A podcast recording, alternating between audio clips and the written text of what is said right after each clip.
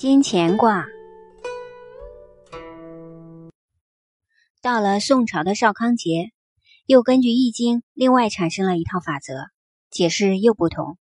明朝以后的太乙术又不同。一般人讲《易经》的发展史，好像几千年下来没有变，其实变的地方很多。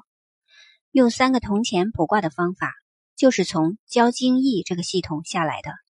不过方法上。历代都有变更和扩充，因为社会演进，人事愈趋复杂。如原用的木、火、土、金、水五行不够来代表更复杂的人事。例如，我手里握了一枚金戒指，用五行可以推算出来是金。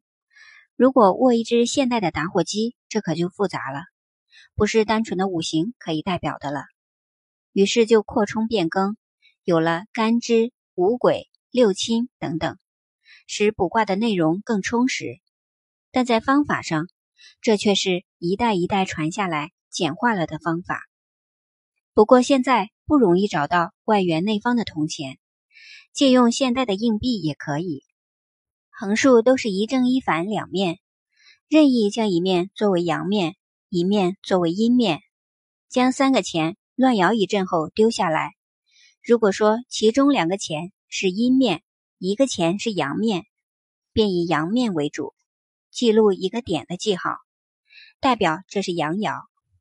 因为照易经的道理是阳卦多阴，普通的说法亦是物以稀为贵。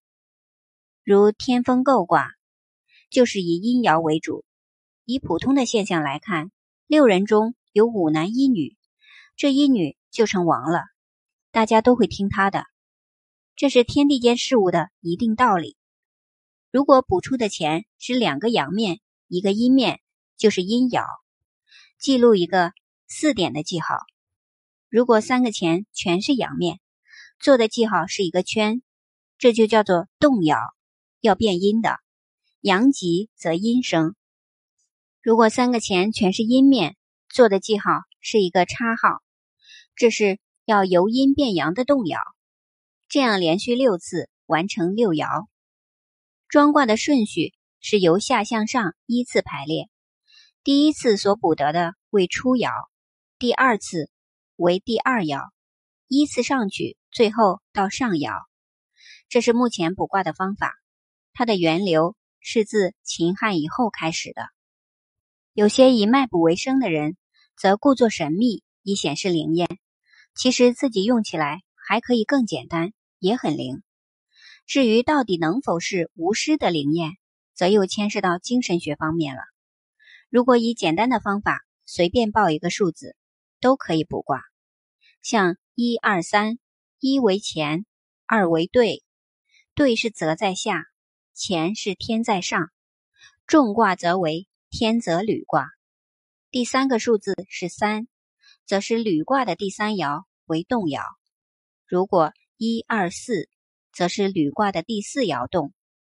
卜卦主要看动爻，一件事是静态的，不动则不需要问，因为本身无事；一动便有吉凶毁令的后果，所以要在动爻上看吉凶。